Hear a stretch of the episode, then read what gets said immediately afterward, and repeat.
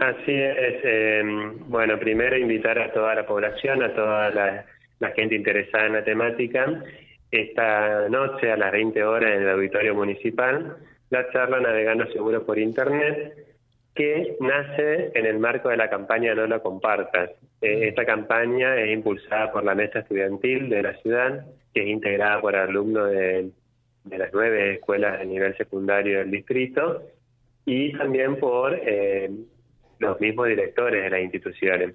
Así que bueno, el gobierno de Avellaneda, articulando con la Agencia de Investigación Criminal eh, y sobre trata de personas, también la Oficina de Trata de Personas y Violencia de Género de la Reconquista, bueno, juntos pensamos en esta propuesta que en realidad tiene dos partes. Ayer y en estos momentos, hoy, mañana y tarde, se están eh, se desarrollaron y se están desarrollando charlas para los adolescentes de la escuela secundaria de primero y segundo año.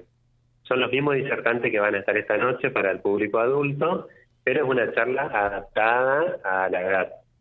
Y esta noche sí es más para profesores, docentes, directivos, padres, referentes y cualquier persona que esté interesada en saber cómo acompañar en el uso de las redes sociales, en un uso responsable, un uso crítico, cómo acompañar a los adolescentes, ¿no? Y a los preadolescentes porque vemos que cada vez son más pequeños los que pueden acceder a un dispositivo para acceder a, la, a las redes. Claro.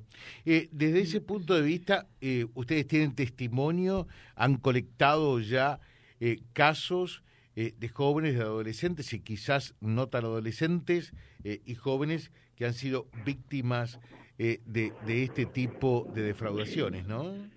Sí, sí, sí, tal cual.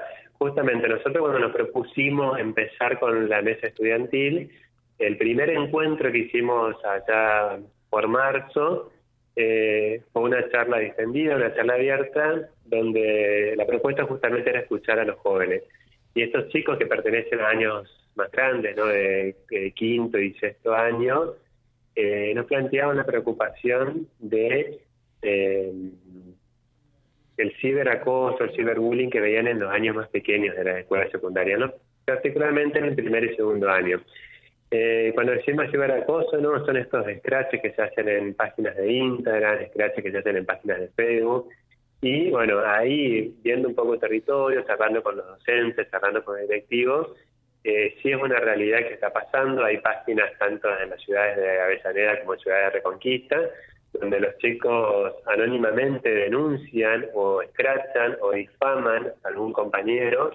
Eh, bueno, y eso nosotros tomamos la dimensión del riesgo que conlleva y pensamos en actuar, pero poniendo como protagonistas a los mismos jóvenes, a los mismos adolescentes. Que no quede algo como que los adultos estamos pensando para eso, sino que una propuesta que nace de, sus pares, digamos. Creo que va a tener eh, un efecto más significativo ¿no? de ese lado. Entonces empezamos a trabajar en las escuelas, eh, mandamos propuestas, materiales, los chicos hicieron producciones audiovisuales, videos, cortos, para justamente subir en las mismas redes que se están utilizando para escrachar a los compañeros, subir la otra cara, ¿no? Subir cosas más positivas, con un mensaje más alentador, que la juventud, que la adolescencia no es solo eso, sino que mucho más que eso, entonces más de los ideales, de los potenciales que tienen.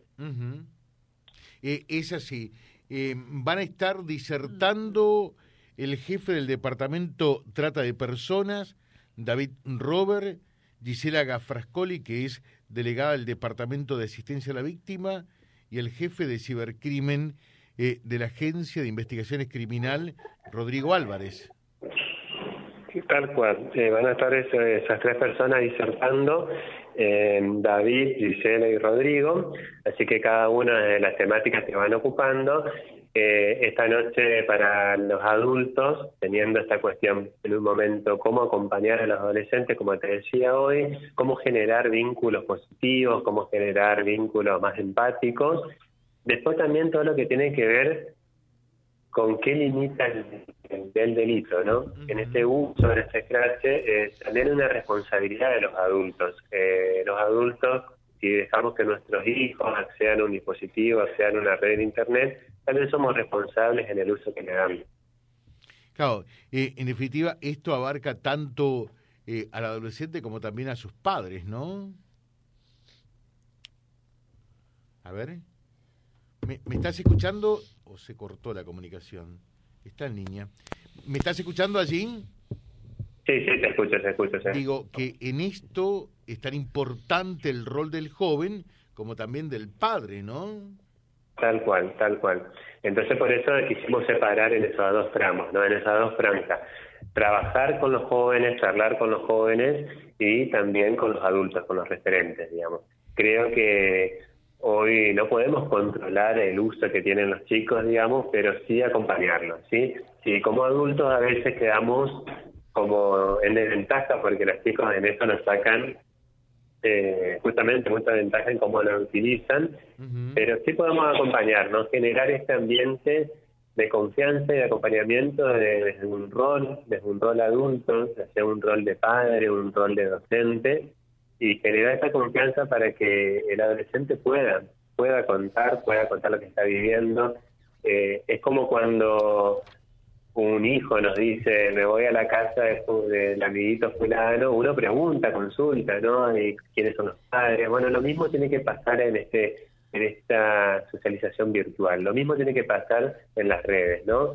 Eh, ¿En qué redes frecuentás? ¿Qué, qué, qué clase de personas hay? ¿A qué jugás? ¿de, qué eh, ¿De qué se comunican? Bueno, todas esas cuestiones también ir generando esa cuestión de la confianza. Te dejamos un saludo, Fabián. Reitera, esta noche, 20 horas.